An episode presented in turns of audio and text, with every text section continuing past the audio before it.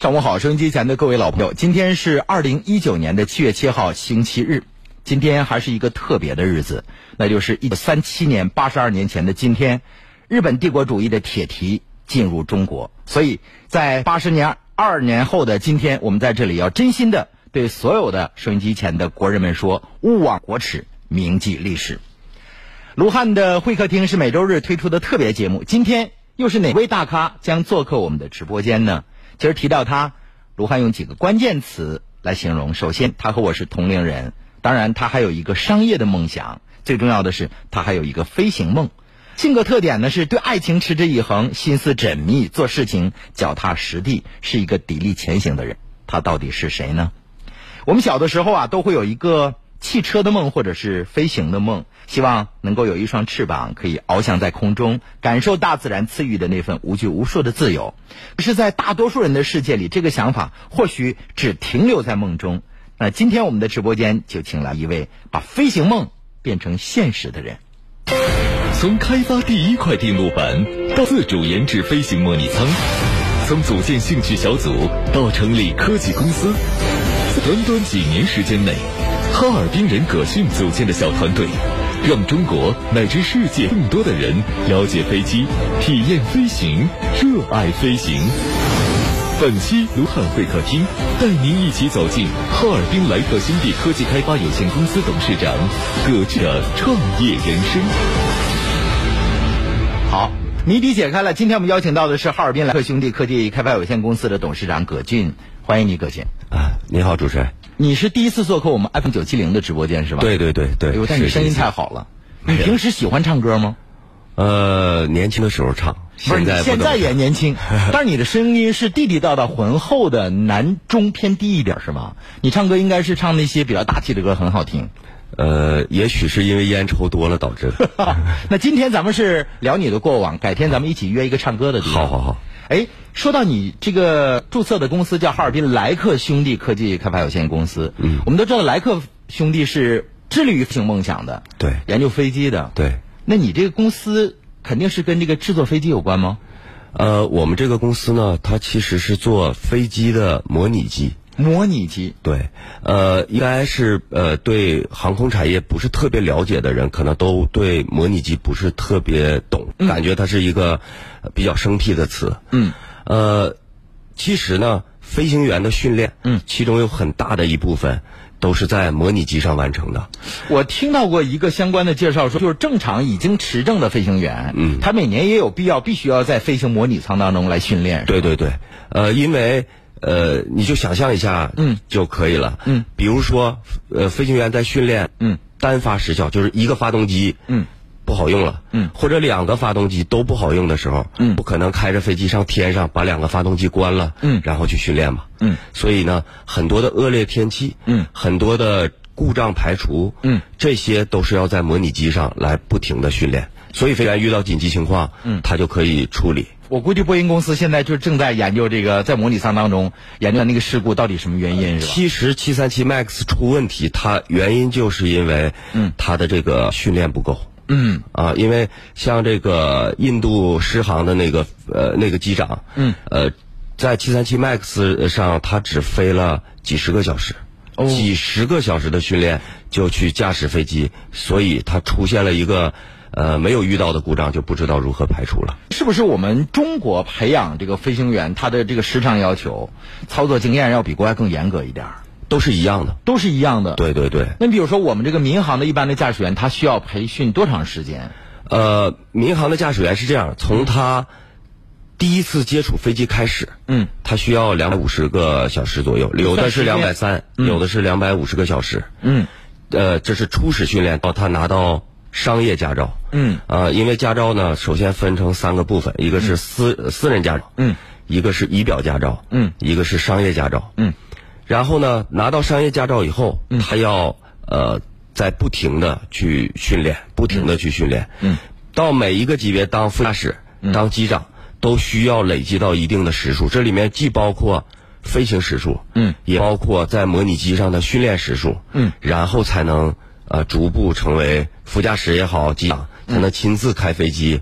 呃这个运载呃乘客。嗯嗯，所以这个飞行模拟舱作为这个专业人士来说，它是每年来克服这个很多未知困难、解决很多未知困难的一训练模拟舱。对对对对，对于很多这个爱好者来说呢，他有可能你这辈子不能够亲身的去驾驶飞机飞行，但是你可以在模拟模拟舱去感受一模一样的那种飞行感受。对，就是模拟呃飞机的模拟机呢，它的一个作用就是一比一还原飞机驾驶过程当中的所有事情。这里面既包括正常飞行，嗯，正常操控，嗯，也包括紧急事件、紧急故障的排除，嗯，包括这个陆空对话，嗯和和和这个陆地的对话，嗯啊，这这些都要包括。就是你坐在模模拟舱里，就跟坐在真正的机舱里飞行是一样的感 受。而且会给你可以给你设计不同的场景，所有的场景，嗯比如说是从北京飞哈尔滨，嗯，从北京飞纽约，嗯，呃，等等等等，所有的场景都可以设计啊，那也就是说，真飞机里边有什么，我这个模拟舱机型跟它一样的就有什么。就必须有什么，每一个每一个按键，每一个按钮，每一个功能都是一样的，哇，啊，那这操作起来是很困难的吗？呃，应该说，相对来讲，嗯，飞机操作很简单，嗯，但是呢，复杂环境的操作很复杂，因为对于他来说，属于那种高精尖的环境当中的一种驾驶。对对对，一旦出现问题，你不能够迅速的应变解决问题的话，造成的损失是不可估量的。呃，航空这个产业必须按照程序去操作，嗯这也就是为什么要在模拟舱里面不停的训练的原因。嗯就是哪怕遇到一件事情，你知道第一反应是什么，嗯，但你也依然要必须按照手册来操作。嗯，按照手册，第一步是什么？第二步是什么？第三步是什么？那么厚一本书，那对于驾驶员来说，他需要就像查字典一样，像我们遇到生僻字，我们台子上有一个字典，我们要翻翻一下。他们也是要把这本书拿出来找吗？对，飞行手册。背是背不下来的吧？呃，有高有人能背下来。有的飞友是可以背下来的，就是飞行爱好者反倒能背下来，机长背不下来哎呦喂！啊。哎，我想问一问，嗯就是中国刚拍了一部电影，就是张涵予演的，马上要上映了，叫《中国机长》。嗯，说的就是呃，在去年发生的一次，前年吧？川航，呃，啊，不是，是东航吗？川航。是川航一次对大的这个事件，对这个玻璃碎了，是导致这个飞行员机长飞出去了。对，哎，我想问一下，在上万米高空啊，嗯那那个时候它的氧气是非常稀薄的。你想，又因为它这个飞行速度非常快，是不是对人的这个伤害可以来说，那个机长是贡献巨大的？当然。嗯因为他当时的那个呃现实情况主要有三三三点很危急。嗯，第一呢，他是他的副驾驶，嗯呃被吸出去了。啊，被吸出去了啊，嗯，然后呢？第二呢，他的玻璃碎了，也就是说看不到外面的任何情况。嗯，更重要的是，因为在那个高空和那个速度下，嗯，风声会很大。嗯，然后呢，这个他完全听不到，听不到广播，听不到广播，因为、呃、甚至听不到两个人的交流，对吧？呃，对，因为飞行员是要像像呃像像主塔持台人、嗯主持人做节目一样，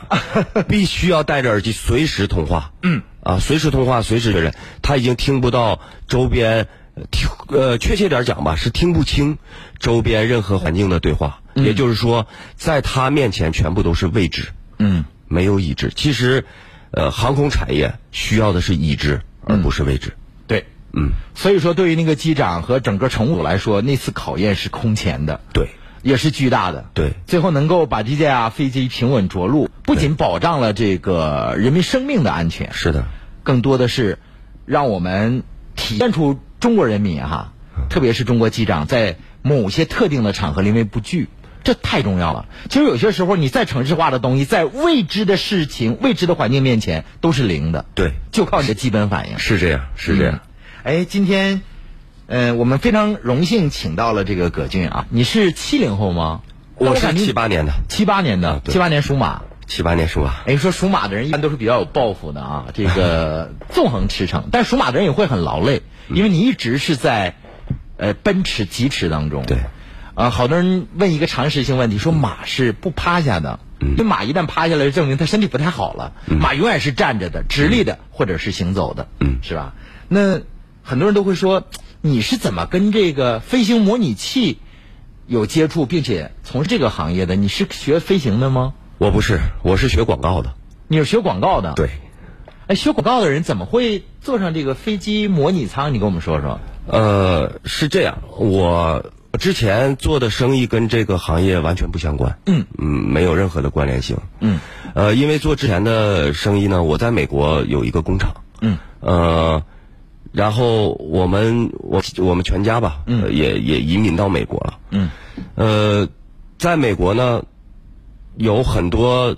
在中国可能不太容易去做的事情，在美国容易做，比如说玩飞机。嗯，所以其实其实我呃本来呢从小就非常喜欢非常喜欢飞机。嗯，呃，但是没有机会没有机会太多的接触。嗯，在美国我就拿呃用闲暇的时间嗯去考了飞行驾照。嗯，然后就有机会去接触到飞机。据说你在考飞行驾照之前，你不太敢坐飞机的，呃，我敢坐飞机，但是我很恐慌。恐慌。嗯，对，我记得我有一次不是飞澳洲就是飞美国，它不是需要这个十多个小时吗？然后那个飞机恰好在凌晨，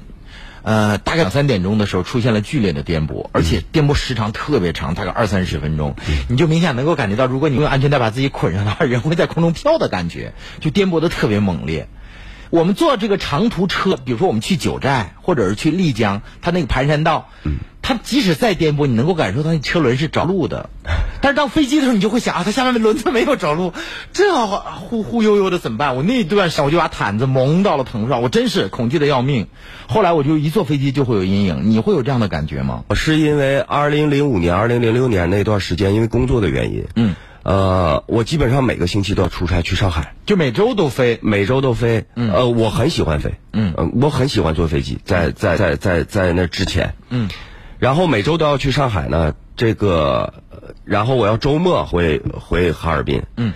赶得非常不巧，就是上海当时上海电视台的纪实频道，嗯，每个星期五就晚播一上个电视节目是不是？呃都播一个专题片儿叫《空难纪实》，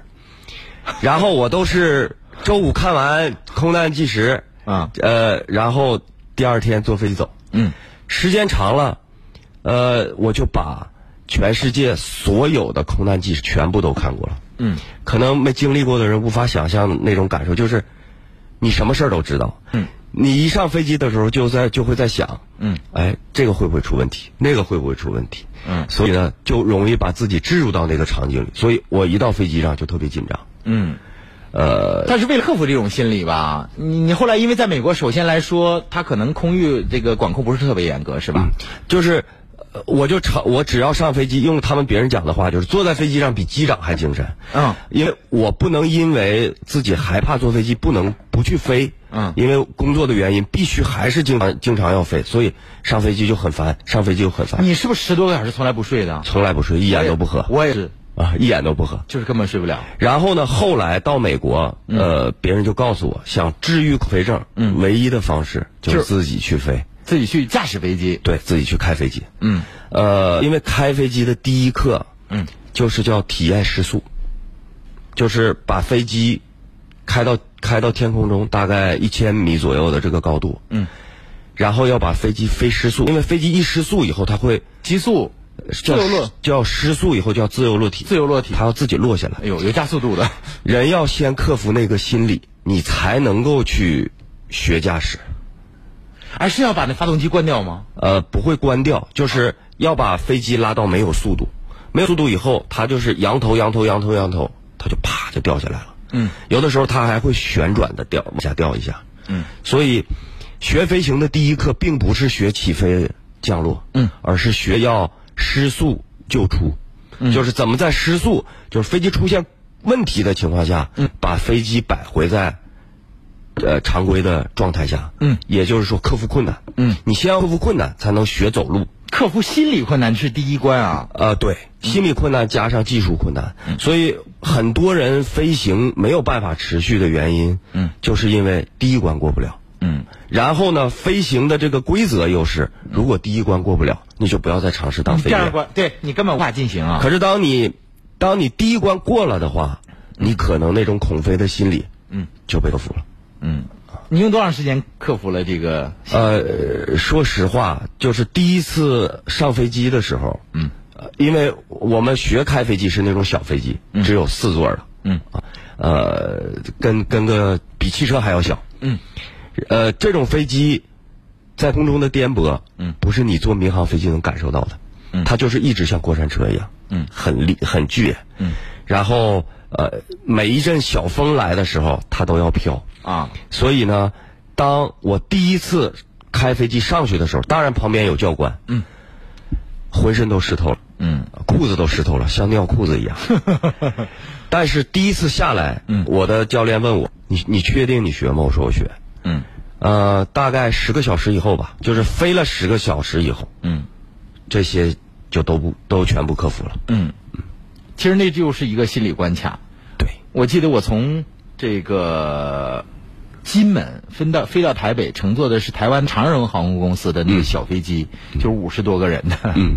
颠得更厉害。但我估计跟你那四人的还没法儿五十多人的不算小飞机，是吧？不算小飞机在。大峡谷，我坐那个直升飞机，不呜就下去了吗？对那时候都把我这个该想的 全想完了之后，哎呦，呃，确实恐挺恐慌。我开过最小的飞机只有两人座，两人座，对，只有两个驾驶，没有不能拉任何一个乘客。这其实也从一个侧面反映出来，你是一个挺勇于挑战自我的人，这和你的性格是不是有关系？是有关系。是。那还得说到我们要探讨那个话题，怎么跟飞机模拟舱接触上了？你是学广告的，你人生的第一桶金并不是来自于这儿，而是于你做其他的产品，做食品，对是吧？对，那后来也克服这个困难，你会开飞机了，那怎么跟模拟舱联系到一块儿？因为我在我在美国呢，呃，应该说每每天的生活除了工作之外，嗯，就是踢踢足球，嗯，呃，开飞机，嗯，我基本上平均每天要飞一到两个小时，每天每天都是，每天都飞，就是当你当你突破了一切你翱翔蓝天、你自由自在的那种感觉你，享受那那样的视野了啊、呃，我给我我给你举一个例子，嗯，我第一次飞呃晚上的航班的时候，就是不不叫航班啊，就是晚上夜航玩的时候，嗯，这个我我的那个我的那个教官嗯跟我讲、说，咱们今天晚上体验体验一种场景，这种场景就是呃到一个机场，我们按七下通话器，嗯，这个时候因为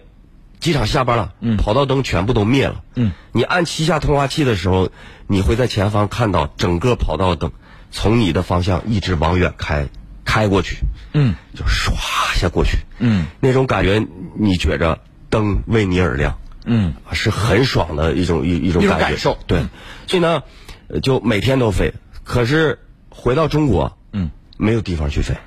没有地方去飞，就那美么美国家对这个空中管制是不一样的。呃，对对对对对，嗯，中美的航空产业对比还是还是很强的。嗯，然后这个我回来呢，没有地方飞。嗯，然后就就就到海航的训练中心开了一次海航的呃训练中心的模拟机。嗯，我觉得挺有意思。那我当时就想，我在美国可以开真飞机，我回中国如果玩模拟机的话，嗯，不就也能让自己的呃这个业余喜欢的这个生活还能继续延续吗？嗯。可是海航的那一台模拟机要一点四亿，我买不起的。就我把它买到家里来玩是不可能的。嗯，所以我当时就在全中国找，中国有没有便宜的这个这种这种模拟舱来玩儿、其实我是为了玩儿。嗯，然后呢，这个后来就遇到了，呃，叫他呃，他的本名叫刘忠亮。嗯，呃，就是窝头吗？是窝头。哦，遇到了他，然后我们两个在网上聊，他说他能做，他是一个就是飞行发烧友呗。他是中国的超级飞行发烧友，什么叫他超级啊？他在二零零九年，今年正好十年嘛，嗯，他创办了叫中国模拟飞行论坛，他是中国模拟飞行论坛的呃创办者，他把中国所有喜爱飞行又没有机会去接触飞行的人，嗯，建立了一个网站，嗯，让大家在在一起，在一起玩儿在一起讨聊论跟飞行有关的事事情。他从二零零九年开始就建立了这么一个平台，就像说超跑俱乐部那些人一样啊，对对就是他们共同的爱好就是飞行，对跟模拟器有关的。对，那你说他是超级这个发烧友，是不是他业务上也很精了？呃，应该说他是对飞行很精，因为当时呢，如果普通人想要接触飞行，只有一个途径，有一款游戏，嗯，叫做模拟飞行。哎，那大概十几年前的游戏了吧。那个游戏是二零零四年出的，嗯二零零四15年年出前嗯但是那个游戏呢，过去都只有单机版，就是每个人只能在自己家的电脑上玩。玩其实，飞行是需要连在一起的，嗯，如果天空中只有你自己一架 飞机，那其实不是飞行，嗯，是有很多的飞机，有塔台，嗯，大家有交流，有有互航动，有互动，有天气不同的变化，嗯，它才有意思，嗯。所以我呃建的这个中国模拟飞行论坛呢，嗯，他建立了，他做了一套，他们做了一套联飞软件，嗯，把大家连在一起，嗯，每一天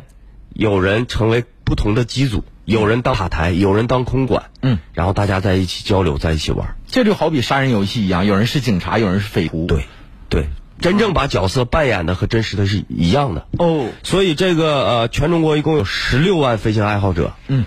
每天在这个平台上找自己关心的那些话题，嗯，然后认识自己在这个圈里的朋友。嗯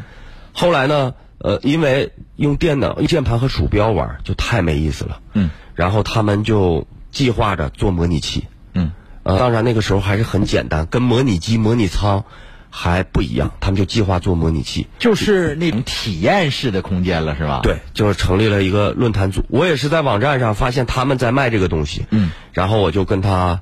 交流，嗯，啊，跟他聊。当然最开始联系他几联系了几天啊，他也不理我，因为在论坛里人太我多是了我是级别最低的 菜鸟，论坛里面是论资排辈的，啊，呃，我是菜鸟，嗯他们有这个副驾驶、机长，嗯这个航空公司，反正就是各各种级别。因为我不怎么发言，嗯，所以就是是菜鸟级别，他也不理我。啊后来到了我要放弃的时候，啊，那他突回然话给了我回了信息，啊我们两个就在网上聊了，那时候应该还是 QQ 呢，是吧？呃，淘宝。淘宝呃因为他在他在淘宝上卖东西吗呃对，他在网上用淘宝开了一个网店，啊，淘宝那个语音那个那个那个文字聊天，文字聊天，而且我我自己还没有淘宝，用我老婆的淘宝，嗯然后就跟他聊，呃，然后他说我能做模拟机，嗯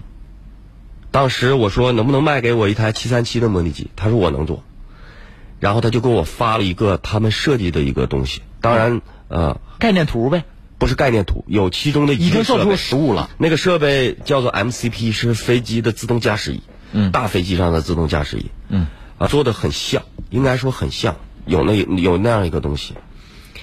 然后我就说，那我想要买一架整架的模拟机，他说，我说多少钱？他告诉我，三十万。一点一点多亿和三十万比例，我当时想，哎，这个价格可以接受啊啊！然后我说我说这个这个，那啊，先是这样，我说我要买一台，他说五年交货，我说大概，我说为什么要那么久？嗯他说这个我没钱，嗯我说你需要多少钱？他说他需要三十万，是这样的，啊，就是你买个东西，这个东西没做出来得需要五年，对大概这个附加啊，是因为他没钱，他需要三十万嘛？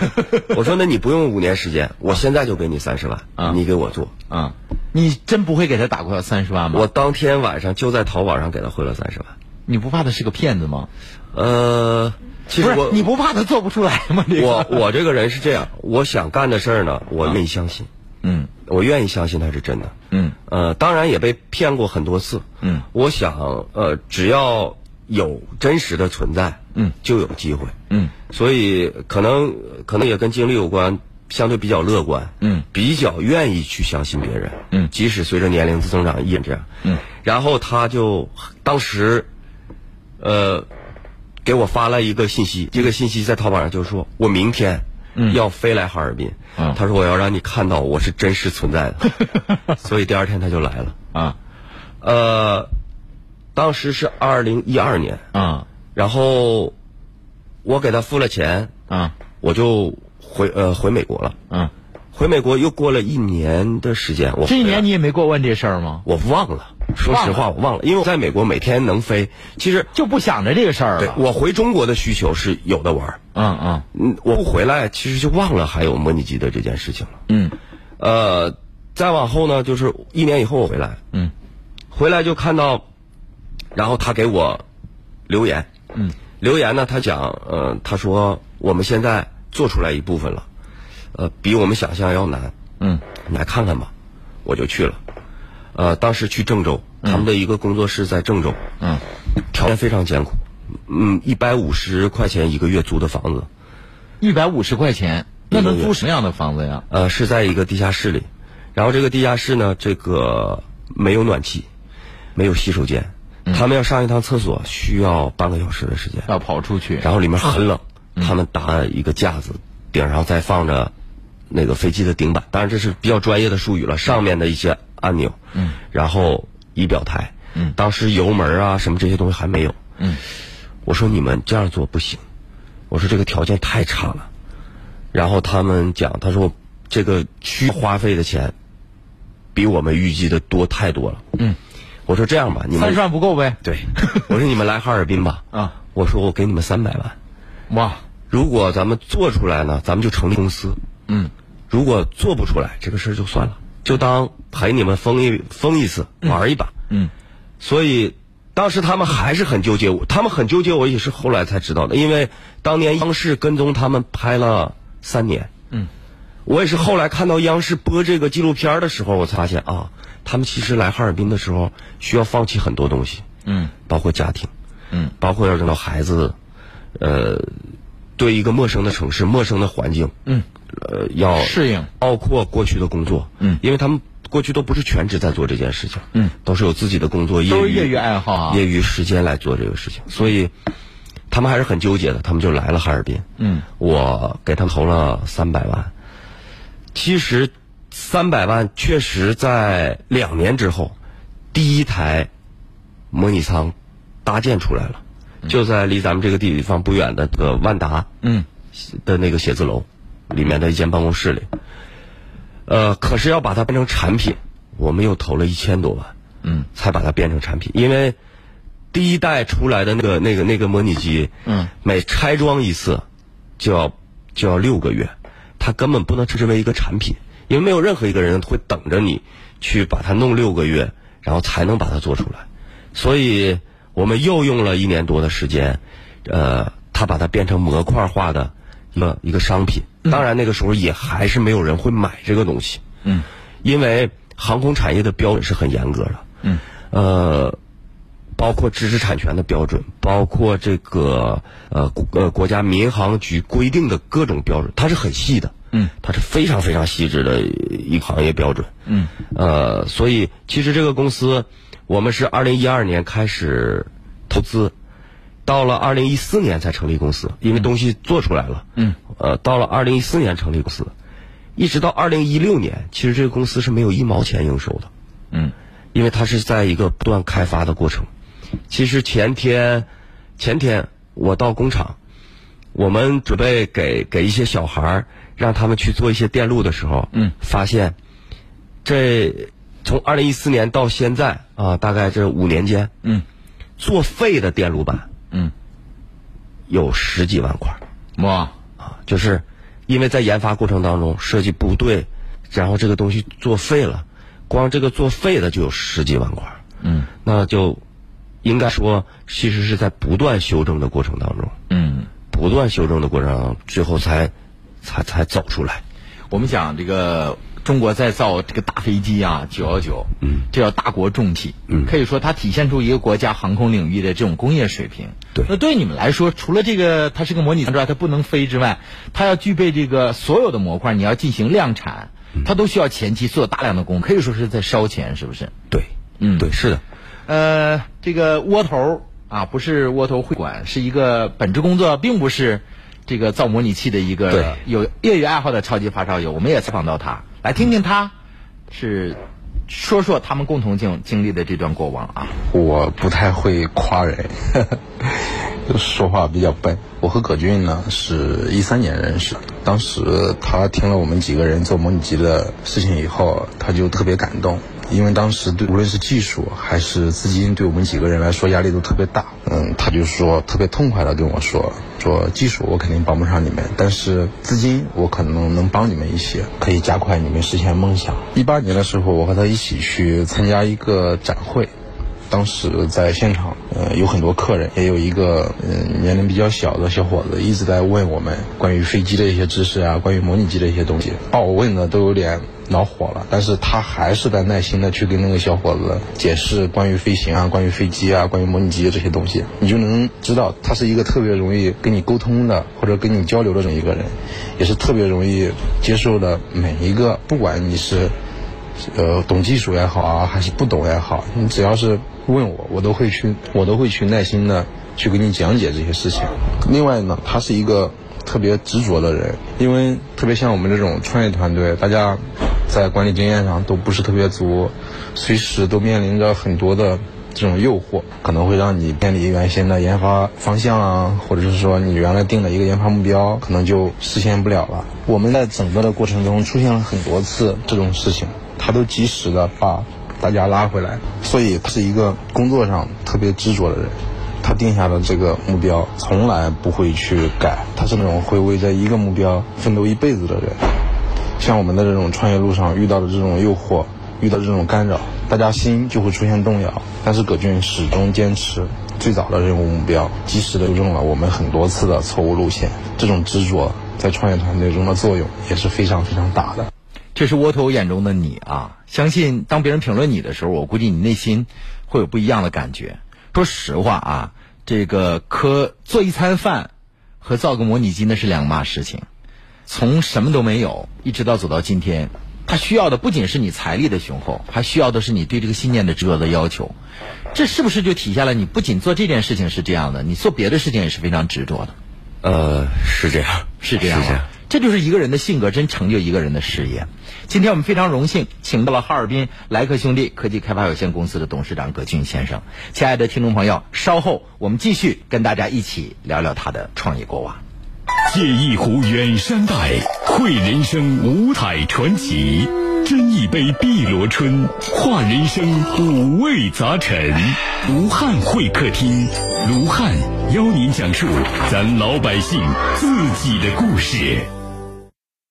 亲爱的老朋友，如果说您现在放暑假了，不知道去哪儿啊？那卢汉向您介绍的是贝加尔湖的十日火车游。亲爱的老朋友，贝加尔湖呢，我们都知道是世界上最深也是最大的淡水湖。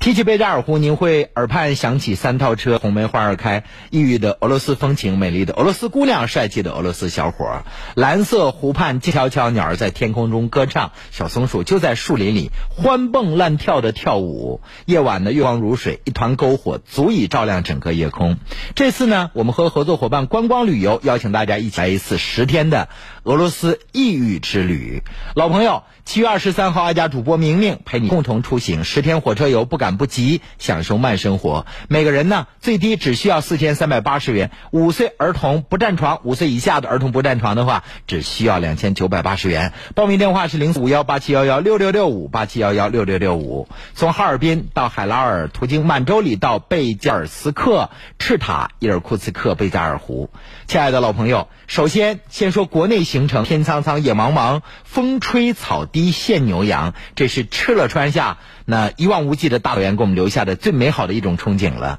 喝下马酒，看骑马表演、射箭、摔跤，这是蒙古族兄弟给我们带来的一些异域风情。亲爱的老朋友，您可以在海拉尔去感受。当然了，乘坐世界上最长的铁路西伯利亚大铁路，环绕贝加尔湖四个小时，那种感受一定是别样的。还有就是坐在车厢的一边喝茶，一边欣赏异国风光。提到俄罗斯的赤塔，那就是红色的历史印记了。列宁广场啊，金色公园、军事公园，还有这个胜利广场，各种二战时期的装甲车、坦克车、大炮都会在您的眼前展现。当然了，走进二战纪念馆，还可以为您展示的是二战时期的战场实景。二战当中，机械、服装，客人可以拿着二战时的机械、枪械拍照留念。伊尔库茨克是西伯利亚的心脏，号称“东方巴黎”，西伯利亚的明珠，童话般的梦幻小镇里斯特维扬，呃，小镇是世界上最美的小镇了。亲爱的老朋友，俄罗斯段呢加挂专属车厢啊，这个大行李车、大行李箱可以放在这火车上，轻松游览，尽享 VIP 的风光。山峦、草原、白桦树，还有俄罗斯乡村，每个时段的景色都是不一样的。另外呢，您还可以品尝俄罗斯美食，采购俄罗斯商品。再次的提醒各位，电话呢是八七幺幺六六六五，打电话吧，带您的老朋友。其实对于中老年朋友来说呢，多几次同学聚会没什么有意思的，还不如带着老朋友，您的忘年交啊，带着您的孩子来一次异国之旅。八七幺幺六六六五，八七幺幺六六六五。还要特别提示，收音机前的老朋友，如果说您现在受到各种骨病疼痛的困扰，像腰间盘突出、颈椎病、各种风湿骨痛、关节病，请您选择至臻风骨冷敷贴，每盒呢有十贴，售价是一百二十八元。现在购买三盒赠送一盒，额外赠送四盒舒筋活络膏，每盒舒筋活络膏是价值五十八元，透明状的，像芦荟胶一样消炎止痛。大家可以打电话订购，全国都可以免费邮寄或到付款，零四五幺八八九五六三个九八八九五六三个九。京师范儿越想家，轻松越上只要七千八百八。会展东大配套，轻松月上，只要七千八百八。住好房选哪里？选轻松，做邻居。轻松月上起价只要七千八百八，让你的梦想变为可能。交互式亲身互动空间，酒店式专属大堂管家，限面五十九到一百一十二平，一到三区任选。这样的轻松月上，你心动了吗？心动了吗？爱上别等待，买房趁现在！轻松月上龙广团购热线五幺六六零零七七五幺六六零零七七。鸿茅药酒提醒您：微笑让出行更美好。工商银行免费办理 ETC，享高速费九五折优惠。全省工行主要网点及工行易生活、手机银行均可办理，绑定工行卡享受多重优惠。详询九五五八八工商银行。明眸之旅欢度暑假，大家好，我是高峰。七月十六号首发，我们一起快乐出发吧！坐火车穿越贝加湖，欣赏西伯利亚最美蓝眼睛，一路看湛蓝湖水、茂密森林、木屋林立，漫步湖边小镇海拉尔、满洲里、后贝加尔斯克、赤塔伊尔库茨克、贝加尔湖。十天行程，异国风光尽收眼底，最低仅需四千三百八。观光旅游抢报热线：八七幺幺六六六五八七幺幺六六六五。中医经典《黄帝内经》中讲到，气血不足元神灭，五脏受损百病生。很多中老年人长期饱受多种慢性病、危重病的困扰，究其原因就是五脏衰退、气血失调。王氏益寿强身膏补气血、治五脏，药入五经，病治同源，让一体多病的中老年朋友逐渐摆脱长期服药、多药同服的痛苦。为答谢新老用户的厚爱，特推出冬病夏治孕膏方感恩回馈活动。会员最高补贴五千元，更有千元护眼礼包相送。详询四零零六零八六一二三，四零零六零八六一二三，四零零六零八六一二三，四零零六零八六一二三。中国赞，动全城。致敬新中国成立七十周年，FM 九七舞动全城“我爱你中国”广场舞争霸赛完美收官。水丁舞、民族舞、广场舞，万人海选，舞动新生活。我觉得老年人的退休生活就应该像这样积极向上，充满活力。热爱健康，追求时尚，盛世欢腾，感恩新时代。只有我们的国家繁荣富强，咱们老百姓的生活才能丰富多彩。七十年风雨历程，七十年岁月如歌，沧海桑田，初心不变。这是共和国长子对祖国母亲的深情告白。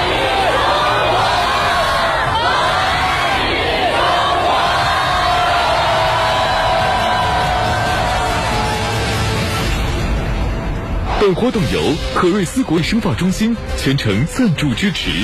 感谢黑龙江远东心脑血管疾病医院提供精品支持。欢迎大家回来继续收听，正在为您直播的是卢汉的清新上午茶。亲爱的老朋友，如果说您遇到法律方面的问题，每周六您可以关注我们的特别节目《法在身边》。黑龙江首家法律咨询大厅在道外南直路三百八十六杠七号，主任张琪倾情为您服务。固定电话是五七六七二八八七五七六七二八八七，张琪的手机幺三幺四四五零四五六七幺三幺四四五零四五六七。还有特别提示：年老体弱、多病缠身，可以选择皇氏益寿强身膏，二十二味名贵中草药，补气血、治五脏，药入五经，并治同源。四零零六零八六一二三，四零零六零八六一二三。为了答谢小用户的厚爱，特别推出冬病夏治用膏方感恩回馈活动，会员最高补贴五千元，按疗程配送价值千元的叶黄素软胶囊和护眼视力宝。咨询电话：四零零六零八六一二三，四零零六零。零八六一二三。对于很多上了年纪的男性来说，可能会出现尿频、尿急、尿不尽这样的情况。那您需要做一个免费的前列腺彩超的检查，报名电话是幺三零四五幺七六幺幺六，幺三零四五幺七六幺幺六。老年男性啊。特别提示应该关注我们这条公益的提示。如果您有尿频、尿急、尿不尽，可能就是前列腺增生和肥大了。那收音机前的阿姨们，你应该密切关注一下老伴儿跑厕所的这个次数啊。幺三零四五幺七六幺幺六免费筛查，当然介入疗法也是前列腺增生和肥大治疗的好方法之一。在您的股动脉打一个眼儿啊，在血管当中操作就可以治大病灶、治疗疾病了，不插导尿管，没有痛苦。幺三零四五幺七六幺幺六。幺三零四五幺七六幺幺六，他是中国飞机模拟舱制造的发起者，他是现实版中国莱特兄弟的缔造者，他把童年的梦想变成现实。他经历过怎样的艰辛，又有怎样的传奇故事？莱特兄弟科技开发有限公司董事长葛俊做客 FM 九七卢汉会客厅，品味人生，畅想未来。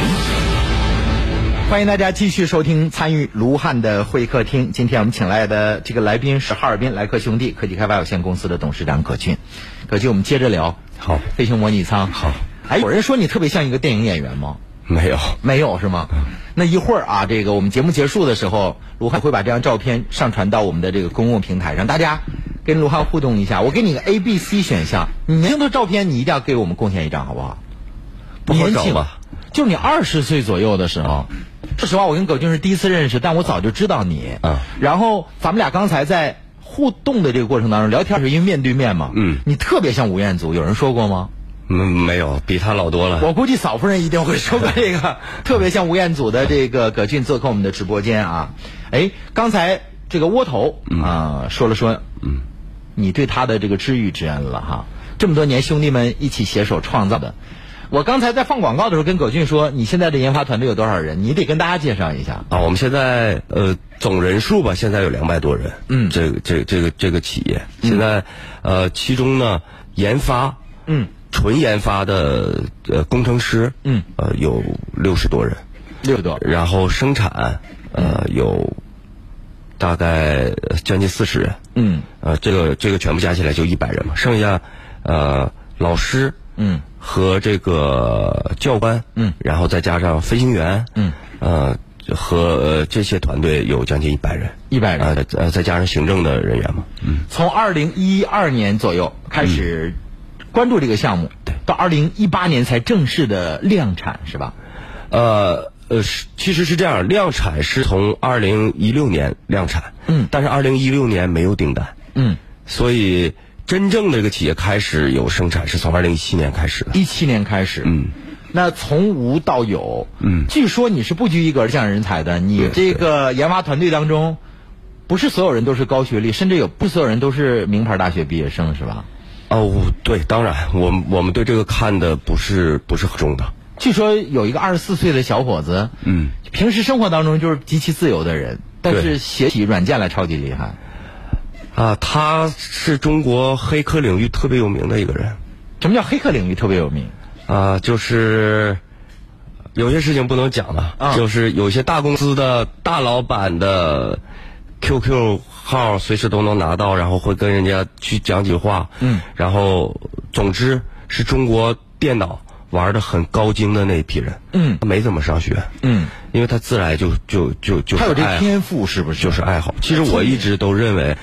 爱好才是最好的老师。嗯呃，当你去热爱一件事情的时候，其实你才会把这件事情做好。这个跟中国大多数人认知的那种，学他是学某个专业的，他是哪个学校毕业的，是不一样的。嗯，我们最终要看到他实现的成果是什么，是吧对，？因为他喜爱这件事情，他就会不断的在这个领域当中去去解决问题。据说他可以翻译整部的这个飞行员手册，是吗？是的。那他外语一定非常厉害，就航空领域的外语应该超牛的。是的，他呃，我我给你讲一个例子吧。我们海外的团队在写一套代码的时候，当时是四个人，嗯，呃，需大概当时计算的工程时间大概需要一个月，嗯，他一个星期一个人，一个人，对，因为他对这个语言的理解，就是对这一套计算机语言的理解，嗯是超乎想象的。哇啊，那就是天才。对，他就是天才。但是呢，他就不要白天上班，他不会九点钟来给你，呃或者八点半来给你打卡，那是不可能他的，也不会西装笔挺。西装笔挺，他必须要穿着大短裤，你要接受他。嗯，所以他每天大概下午一点钟左右来上班，嗯，然后凌晨一两点钟才会离开公司。哦所以你就要接受他。我现实生活当中有一个同学，那我们那时候学这个播音主持专业的嘛，他他其实长得也很帅气，男孩子，他压根儿就不是这块料，但是他的父亲母亲非得让他学这个专业。他业余时间做什么？做泥人儿。嗯，我们想做泥人儿，其实能捏出来，有可能跟魔跟美术功底有关系啊。嗯，他那个泥人儿各个关节是可以动的。嗯是可以走路的，他捏出那个变形金刚是哎都有这个相关功能的，对他就是天才在某些方面，再加上他自己的那种独特的记忆和学习方式。嗯，我们都知道在航空领域某些这个零部件或者是某些专有名词是特别难记忆的，可是你说的这个人他却能够独到的掌握这个东西。我呃，鲁汉，我可以给你一组数字，嗯，就是中美航空产业的对比，嗯，因为我们有的时候必须要知道这些，嗯，这也是我回来去支持窝头他们的一个根本的出发点。嗯，美国有一万九千多个机场，中国不到一千吧？中国只有六百多个，嗯，啊，实际在运行的只有四百左右。嗯然后呢，这个美国有六十四万飞行员，嗯中国只有六万多，嗯也是十倍的差距。嗯然后呢，这个美国的各类航空博物馆，嗯呃，有将近一百个。嗯中国目前能称称得上是航空博物馆的，嗯只有两个。嗯那美国的飞行爱好者，嗯，有四千多万，因为他们非常容易的就到各种这种博物馆里面去体验，嗯，去了解，嗯所以美国相当于四千多万的三亿人口，四千多万飞行爱好者的这样一个群众基础，其中有六十四万飞行员，嗯，然后一万九千多个机场，嗯，所带动的全球最顶尖的航空产业在美国。包括波音，嗯，洛克希德马丁，嗯，就波音是世界上民民用航空最牛的公司，嗯，洛克希德马丁是世界军用航空最牛的公司，所以我一直认为中国发展航空产业要有群众基础，嗯，可是在中国，就是目前我们看到的这个还是有一定差距的。因为航空和航天两个产业是全学科的所有知识，嗯，它要用到物理、化学、结构、数学、外语，太多的这些东西要要要融汇在里里面了，嗯，那么那么。我讲一个最简单的例子，就是我们刚才你你你在播《今天的日子》和日本之有关系，嗯，叫勿忘国耻，嗯啊，其实二战的时候，日本和美国在打仗的时候，日二战日本有一个非常有名的部队叫做神风特工队。嗯，其实他们不是英雄。嗯，他们当时最英勇的事迹就是开着飞机去撞船。嗯，其实不是这样的，因为美国当时跟日本的飞行员对比也是这么大的差距，所以战争打一打，日本的飞行员被打没了。嗯，可是美国的飞行员源源不断的可以上战场。嗯，所以日本就开始培训飞行员，一个星期就上战场。嗯，一个星期是什么？只会起飞，不会降落。这些人开着飞机，除了撞船没有别的选择，因为他落不下来。嗯，因为落在陆地上都很难，更别说落在航母上了。嗯，所以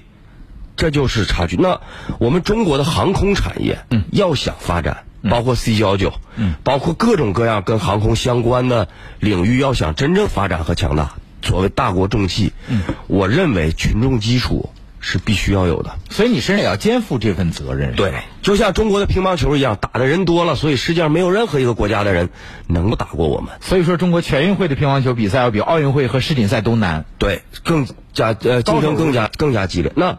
我们现在的学科教育，因为专业人才并不多，嗯，所以专业的学科教育其实并不先进，嗯，这就需要有那么多人有刻骨铭心的热爱，嗯，才能让这个产业发展起来，嗯。现在中国的航空爱好者不到一百万人，嗯，不到一百万人，就是所有跟航空相关的网站加起来，你想我们的人口有多少？那你想过没有？像你是七八的，我是七九的，在我们上学的那个阶段，好像一个普普通通的玩具手枪都是一个奢侈品，更难提跟飞行有关的飞机啊什么的。我们记得小的时候，家里边如果北京或上海来一亲戚送你一飞机模型，它其实就是一个简单的模型，而都如获珍宝。对这也和我们的视野有关系。但相信随着我们国家国力的增强，业余爱好者的这个爱好越来越广泛，对未知领域的渴求越来越深，嗯再加上你们给大家做出的飞机模拟舱，有更多的人会真正的爱上它，了解它。要给大家更多的机会去接触航空。对你只有接触有认知才会爱上它，对是不是？对，你才会了解。嗯有些你恐惧的事情，你就不会恐惧。对呀有些你不知道的道理，嗯，你就会知道。哎，现在你是在哈尔滨注册了这个莱克兄弟啊，对科技开发有限公司。你为什么没有选择把你的公司注册在像北京、上海啊、哦广州、深圳这样的城市呢？我我是我是在这个城市出生和长大的。嗯，呃，我我开的公司的总部只会放在这个城市。嗯，因为这是你的根，是吗？对，因为这是个家乡，而且我特别讨厌别人讲什么资本不过山海关之类的。嗯啊，就是特别讨厌别人说这个黑龙江或者哈尔滨的企业如何如何。你像我们经历了几轮投资，我们的好多的这个，我们我们当当中的有的机构讲说把把公司要搬到深圳，搬到北京，我们不会的，嗯因为我是这样认为的，我们强大了就会把航空领域的专业的人才从别的地方吸引到这儿来。嗯，如果是我们弱小，我们需要到别的地方去抢人才，嗯我们需要甚至把公司落到那个城市去要那个城市的人才，嗯只能证明我们自己很弱小。对，说的太好了，这其实是一份亲情，一份根的这种追寻有关系的。对，现在至少在中国航空爱好者当中，技术比较牛的这些人都是外地人，嗯不也依然来来到这座城市了吗？对呀、嗯哎，葛军，你说一说现在在全世界上这个做飞机这个模拟舱的有多少个企业？啊，它是这样，其实做的呢还很多，嗯，但是它这里面有几个呃有几个门槛儿我我我我跟你讲一下，嗯，首先因为现在世界上飞的飞机主要就是两家公司的，嗯，一个是波音的，啊嗯一个是空客的空中客车，嗯，那么首先你要做模拟机，你要拿到波音和空客的授权，你不能做自己样式的，你要跟他们那个对机型一致的你。要拿到它的授权，嗯。第二，你要拿到它的数据，嗯，就是他要跟你签数据的合同，相当于他把自己飞机当中最保密的那部分可以给到你。嗯，那第三呢，就是他会支持和支撑你呃来遇遇到一些技术问题的时候要去做公关。嗯，呃，现在目前在国内。就是波音和空客两个所有授权都有的公司，嗯只有我们一家。哇，目前在全球范围内，这些授权都有了，嗯，一共有四家。哦，嗯，就是人首先你做的这个模拟飞行，一定是按照人这个对几大家航空公司生产的机型来做的是吧？你如果不按照他这个做，你做啊跟一他宝马的飞行机型对跟他不一样，你就是个游戏机。就是个游戏机。区别游戏机啊和模拟机的区别是你在模拟什么？嗯，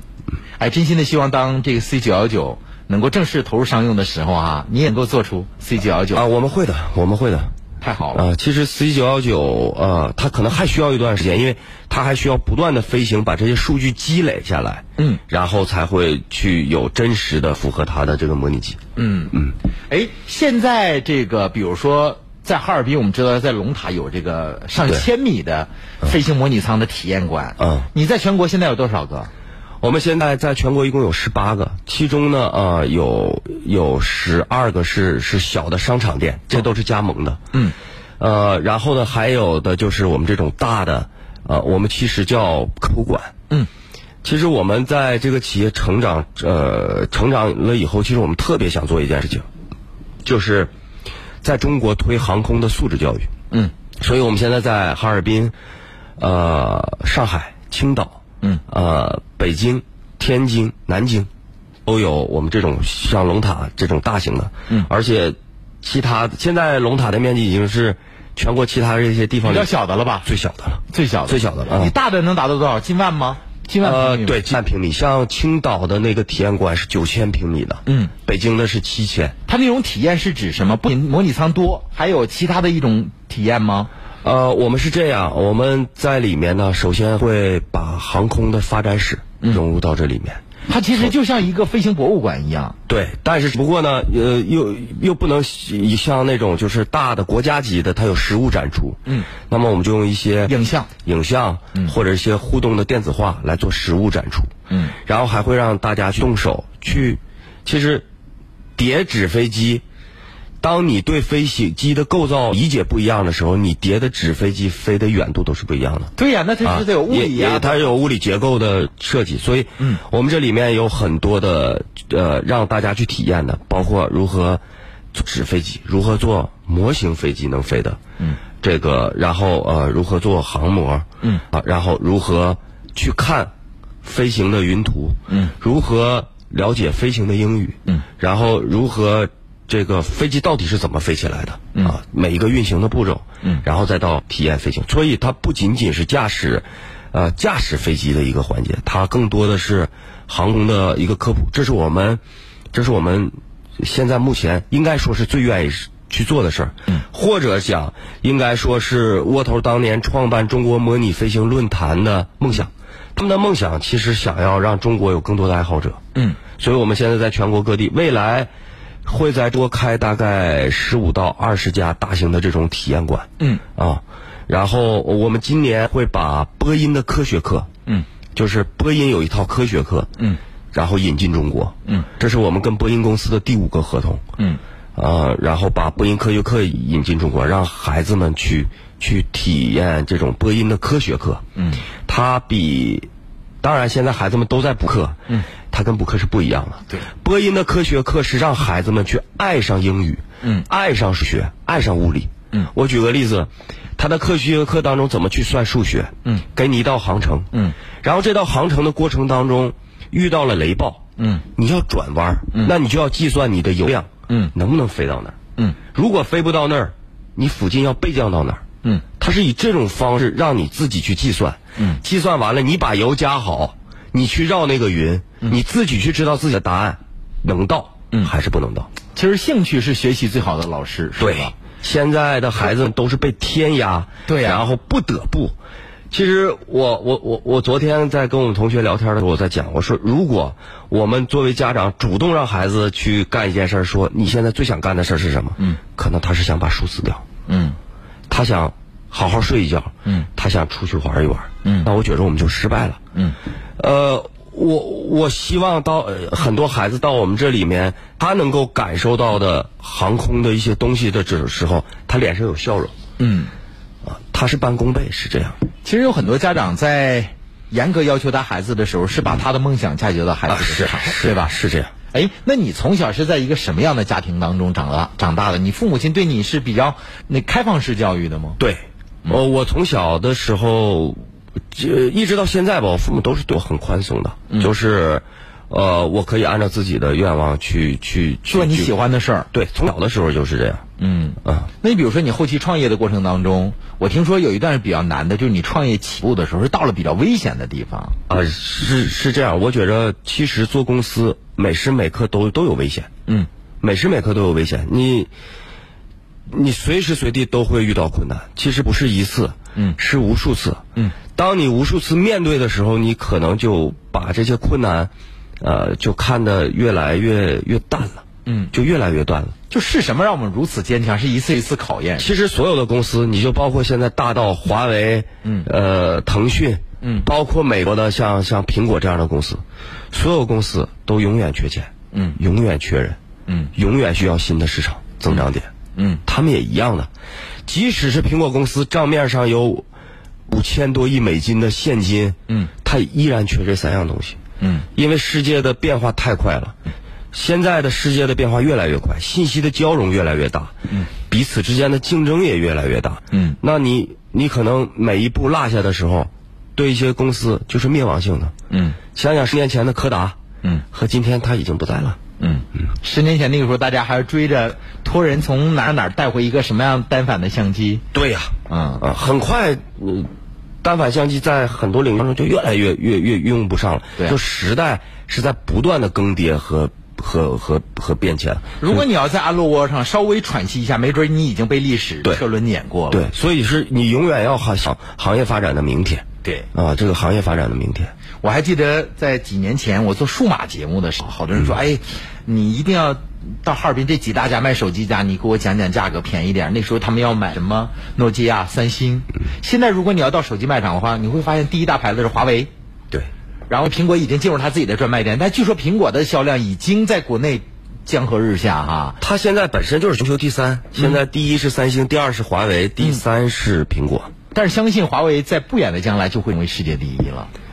呃，但是我们得看到一件事情，就是苹果手机的利润率，嗯还是所有手机当中最高的。嗯，苹果手机它现在在手机领域还是拿到拿走了整个全行业利润的百分之五十多。嗯这是它研发的先进性。就像我们每年要现在到现在目前为止，还要拿到拿出我们是营收的接近百分之五十要投入研发。嗯我们我们现在是上市上市一代，嗯，这个储备一代，嗯研发一代，嗯，因为你要不停的更更迭，嗯，即使这个机型十五年没变，嗯，那你也要在它的训练方法上要不断的研发，嗯嗯，所以我们要，其实我我们不能跟着一些航校航空公司，只跟着航校和航空公司的思路走。嗯，我们要给他们创新，嗯，我们要给他们提供帮助，才能使一个就是这个设备的研发商能走得更远。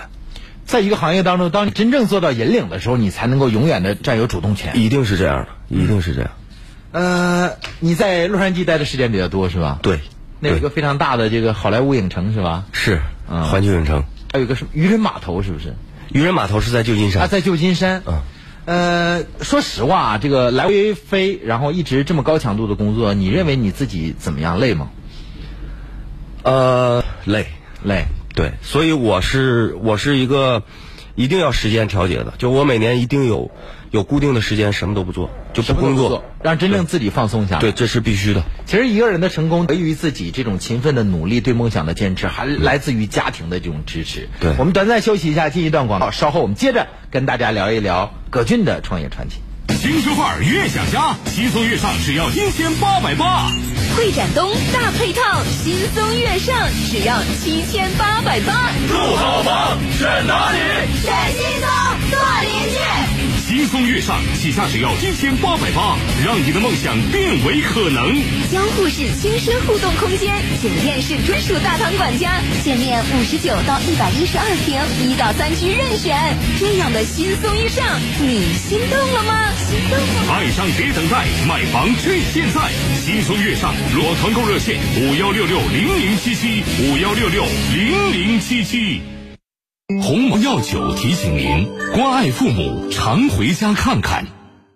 补肾健脾、益气活血，就喝虫草双参酒。虫草双参酒饮真北冬虫夏草入酒，配人参、丹参等二十一味中药材，补肾健脾、益气活血，用于脾肾亏虚、气虚血瘀所致的呼吸酸软、倦怠乏力、头晕目眩、肢体疼麻。虫草双参酒，咨询电话：四零零七幺八零九幺九。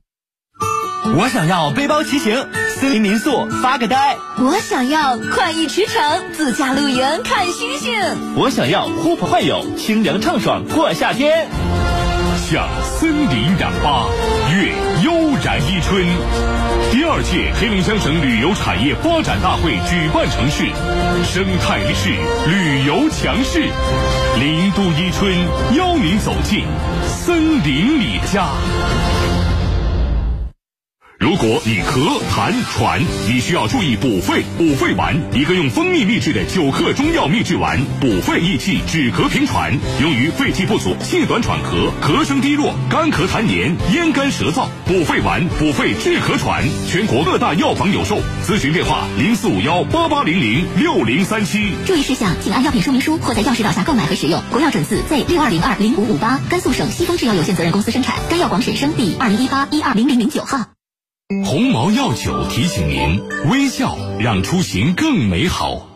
我们再来一起关注一下身边的阴晴冷暖。哈尔滨市今天白天多云，西南风二到三级，最高气温三十度。今天夜间晴，偏东风二到三级，最低气温二十一度。我是卢汉，亲爱的老朋友，欢迎大家继续收听卢汉的清新上午茶。我们要特别提示，亲爱的老朋友，年老体弱、多病缠身，您可以选择皇室益寿强身膏，二十二味名贵中草药补气血、治五脏、药入五经，定制同源，四零零六零八六一二三，四零零六零八六一二三。为了答谢熊老用户的厚爱，特别推出冬令夏治用膏方感恩回馈活动，会员最高补贴五千元，按疗程配送价值千元的叶黄素软胶囊和护眼视力宝。咨询电话四零零六零八六一二三，四零零六零八六一二三。另外，亲亲爱的老朋友，如果您受到各种骨病的困扰啊，像呃腰间盘突出、颈椎病、各种风湿骨痛、关节病，我们常说冬病夏治啊。那贴上冒凉风的治这风骨冷敷贴每盒十贴，一百二十八元。现在购买三盒赠送一盒，额外赠送四盒舒筋活络膏。亲爱的老朋友，免买三赠四，疗程给药超值优惠。活动期间，每天前两百名打进电话的朋友可以享受买三赠一，额外赠送四盒舒筋活络膏。电话是零四五幺八八九五六三个九，全国可以免费邮寄货到付款。零四五幺八八九五六三个九。贝加尔湖之旅啊，报名电话是五七幺幺幺幺六六六五八七幺幺六六六五八七幺幺六六六五。亲爱的老朋友，报名需要到南岗区红军街十六号省人大干部培训中心十一层西世界百货的对面。和省人大紧邻，报名的时候需要带着身份证原件、六个月以上的有效期护照的原件，八七幺幺六六六五八七幺幺六六六五。借一壶远山黛，绘人生五彩传奇；斟一杯碧螺春，换人生五味杂陈。卢汉会客厅，卢汉邀您讲述咱老百姓自己的故事。他是中国飞机模拟舱制造的发起者，他是现实版中国莱特兄弟的缔造者，他把童年的梦想变成现实。他经历过怎样的艰辛，又有着怎样的传奇故事？莱特兄弟科技开发有限公司董事长葛俊做客 FM 九七卢汉会客厅，品味人生，畅想未来。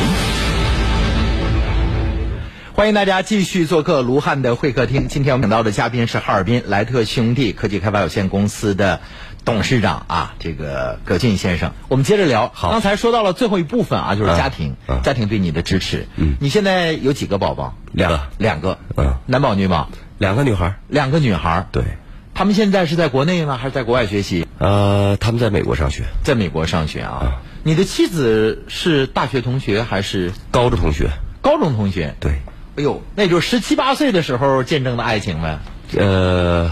也就那样呗，十八岁考大学，呃，二十三年前嘛，二十三年前，九九六年，十八岁。十八岁，对，哦，那个时候你们俩在班级里边是互生好感的，还是你认为他不错，你追求他的？ 互生好感。互生好感。嗯那个时候家长知道你们俩这个彼此有这个情情谊吗？ 知道。然后，呃因为我们的班主任老师特别支持，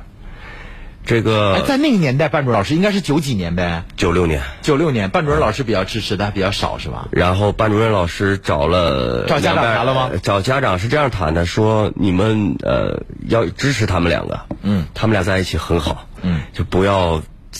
这去太多的干涉就，不要棒打鸳鸯了是吧？对，然后就相当于就两个家长就见面了嘛，嗯然后就、两个家长也是九六年就认识了，一直到现在， 一直到现在，是不是家长对你们还是比较放心的？说只要不耽误学习啊，这前提对，是是要把课业做好。是，嗯，那后来你们读大学的时候是在一个大学吗？不在，呃也不在一个城市，哦，但是一直保持这种联系。呃，对，这就是不仅仅是联系了。那个时候我在外地上上大学，然后我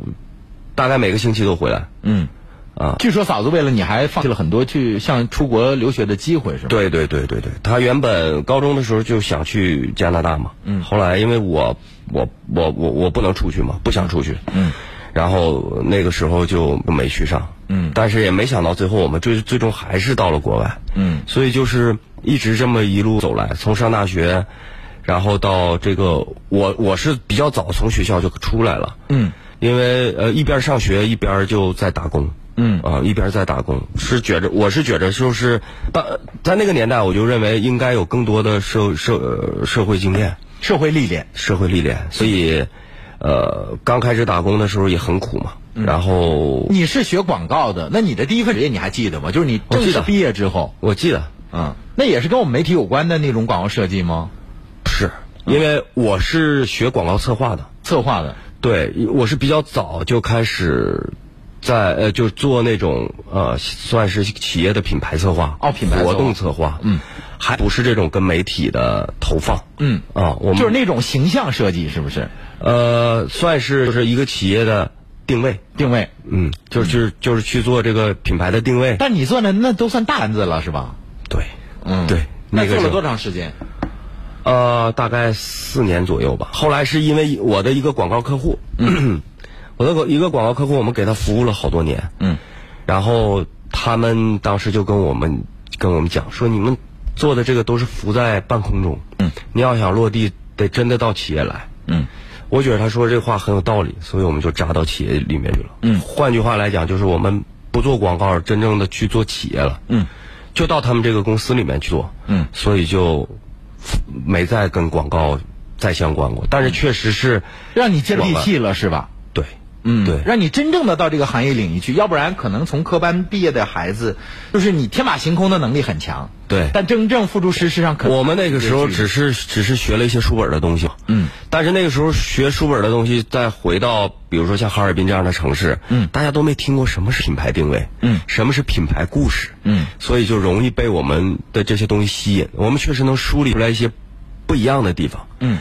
然后这个但是呢，其实是不落地的，嗯就是。你做的这个东西到底能给企业带来多少价值？其实今天我也一样认是这样认知的，嗯，就是现在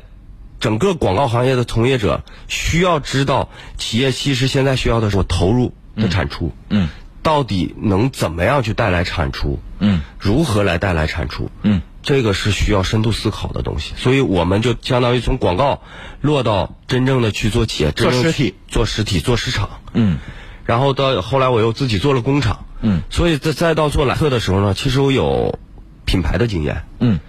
有创业的经验，嗯有管理的经验，嗯，然后有做工厂的，有做工厂的经验，嗯，都能够把它相对来讲，相对来讲就融合了嘛。所以说，就是过往的那些积累，对你后来的这种助力起飞，都是起到了一个基石的作用。是的，就是我觉得人生的每一段经历都不白白去经历，所以我觉得一个人从小就应该开始有更多的经历。嗯，前两天我看这个朱迅写了一本书，就是嗯那个《新闻大道》的主持人、啊，他写本书叫《阿迅》，里边有一句话说：“人生你一定要感谢过往，你每一次遭受苦难、挫折留下的伤疤。”是啊因为你认真总结的话，伤疤会长出翅膀。哎呦，这话是一个女孩子说的， 很文绉绉，但你细细咂摸一下，它是那么的有道理。就像你一样说：“哎呦。”这个窝头，你认准他这个发烧友的这个梦想，你投了三十万，后来陆续的注资了三百万，甚至更多。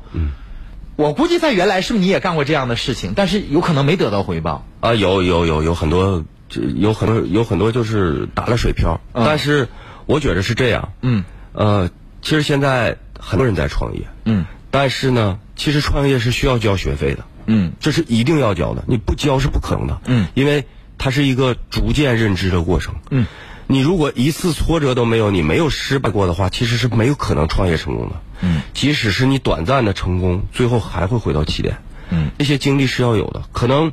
一些经历过的人和一些初创的人，因为他们更有激情，嗯，他们他们更更离现代社会近一点儿。我们其实啊，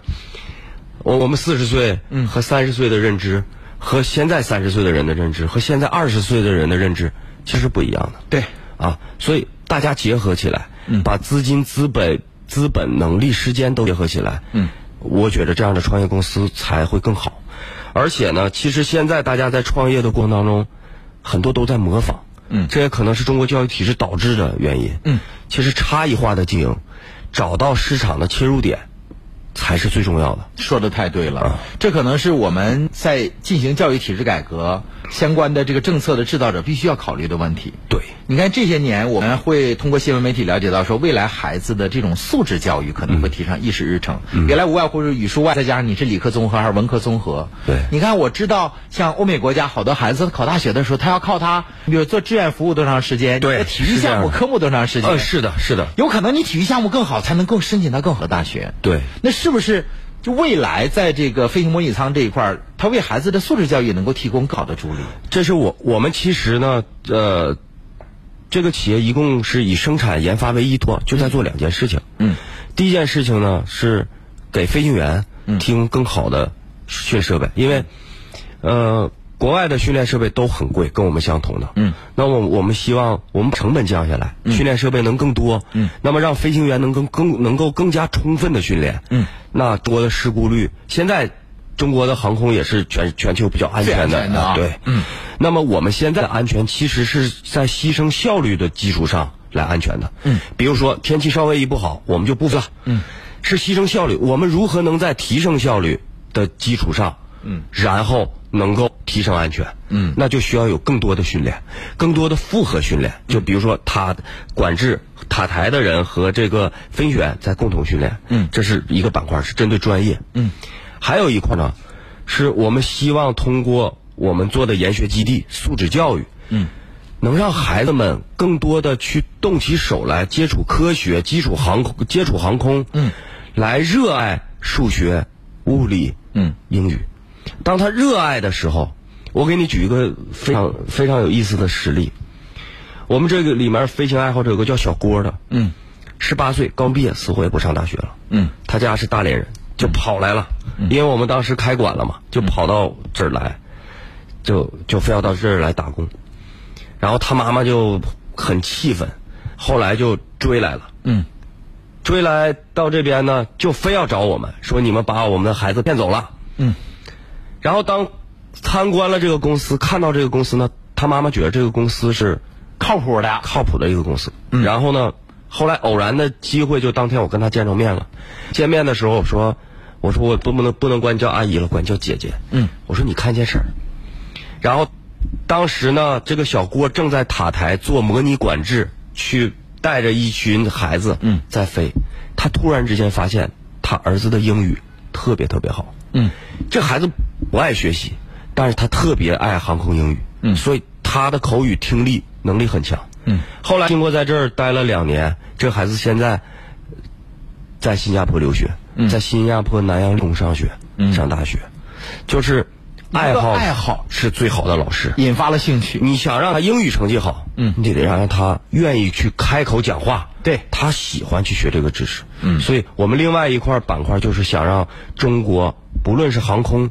还是呃孩子的素质教育有更广泛的群众基础，得让孩子轻松一点儿。对呀、有些孩子成绩不好，但是玩那个这个外国人设计的游戏，那所有的英文全知道。对其实无外乎就是兴趣爱好在那个点上。是，嗯，是，今天非常荣幸能够把葛俊请来。其实我刚才想留一部分时间说说你和嫂子的事 儿，哎，问几个点啊。嗯就我是一个比较三八的 人，